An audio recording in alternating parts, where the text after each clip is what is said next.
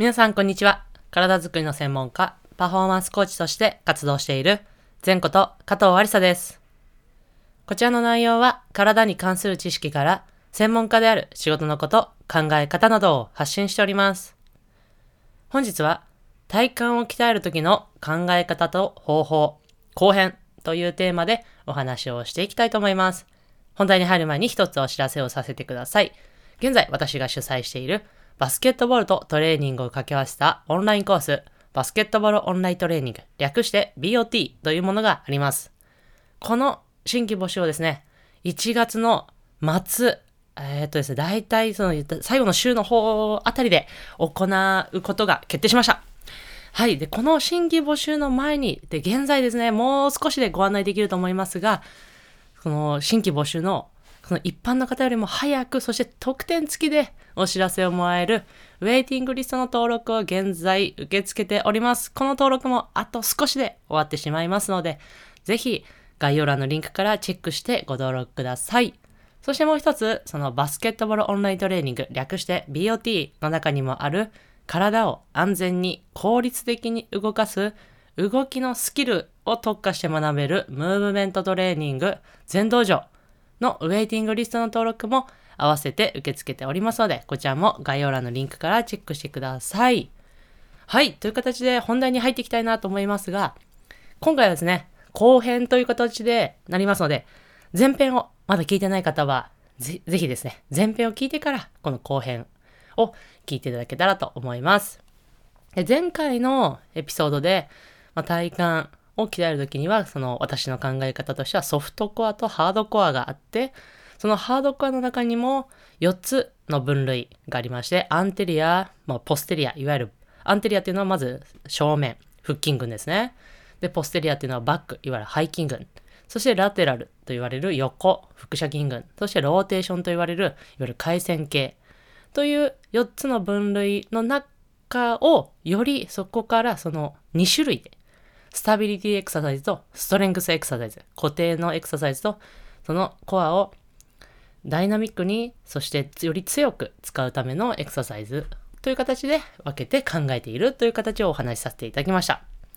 で本日はですねそのラテラルの方からちょっと紹介していきたいなと思いますでまず1つ目ラテラルコアのストレングスエクササイズ。いわゆる強く、えダイナミックに使うためのエクササイズとして、サイドベントというエクササイズがあります。これも見たことがある方はいらっしゃるんではないかなと思いますが、重りを片方の腕に持ってですね、で、持ってない方の手は、まあ、だらんと伸ばすか、頭の上ですね、頭に、あの後頭部の方に手を当てることによって、よりストレッチを効かせることができるんですが、その重りを持った方に体を側屈、要は横に曲げて元に戻す。重りを持った方に体を横に曲げて元に戻す。というエクササイズになります。これもですね、重りを持つ重量によってより負荷をかけていけるので、こういうエクササイズもぜひやってみてください。そしてそのラテアルコアの、こう、スタビリティエクササイズですね。固定をするためのエクササイズとしてサイドプランク。これも前回お話ししたプランクの横バージョンになりますので、これもいわゆるザ体幹エクササイズと皆様がね、ご想像できるエクササイズじゃないかなと思いますので、こちらも、まあ、ポイントは一緒です。こう横から見たとき体が一直線であること、えーお尻がこう曲がっていたりとか、腰が反っていたりとかしないということがポイントになっていきます。そして、ポステリア、いわゆるバックのエクササイズとしては一応あるんですが、私が一番おすすめしたいエクササイズとしては、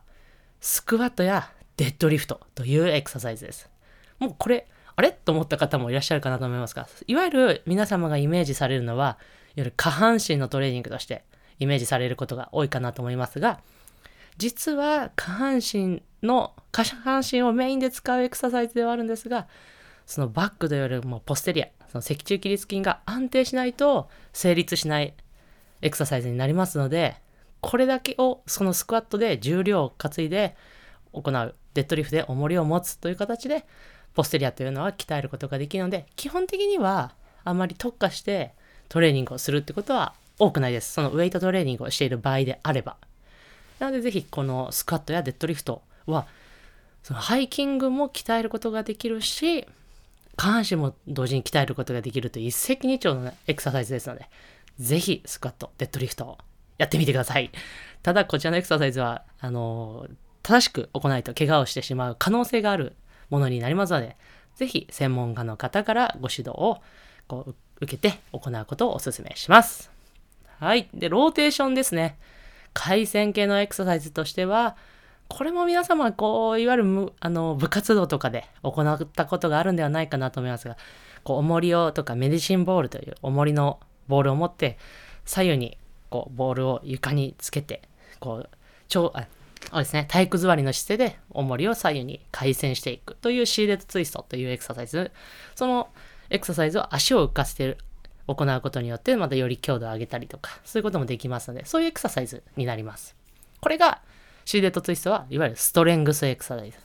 ダイナミックにより強くするためのエクササイズになります。そして、ローテーションのスタビリティエクササイズ。というのは、 Pallof press というものがありまして、チューブとか、もしくはケーブルマシンをこう引っ張ってですね、こう体の横側に、こう胸の前に手を組んで、その手にこうケーブルやチューブを持ちます。で、重りに対して体を横向きになって、そこから重り、そのケーブル、チューブをですね、前に伸ばします。で、元に戻す。前に伸ばして、元に戻す。イメージできたでしょうか？こういうエクササイズを行うことによって、要は回旋してしまうっていうのを防ぐという anti-rotation ということを鍛える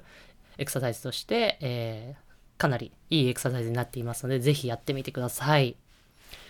で、今これらのお伝えしたエクササイズ、なんかよくわからないな。でもこの4つの分類、あの、 anterior、posterior、lateral、ローテーション、そしてスタビリティエクササイズ、ストレングスエクササイズ、もうちょっと詳しく知りたいな。このエクササイズどうやってもうちょっとポイントがあるんだろうということ、詳細を知りたい方はですね、本日のこの概要欄のリンクにですね、ノートの私がこう、その PDF がダウンロードできるリンクを貼ってありますので、こちらはちょっと有料となってしまいますが、ぜひそちらのリンクからチェックしてご購入いただけたらと思います。はい。という形でいかがだったでしょうか？少しでも皆様のお役に立てたら嬉しいです。はい。それでは最後、前頭はストレッチして終わりにしましょう。胸の前で手を組んで、手が離せない方はイメージだけ一緒にやってください。その手をぐーっと天井に伸ばして、パッと力抜く。はい。それではまた次のエピソードでお会いしましょう。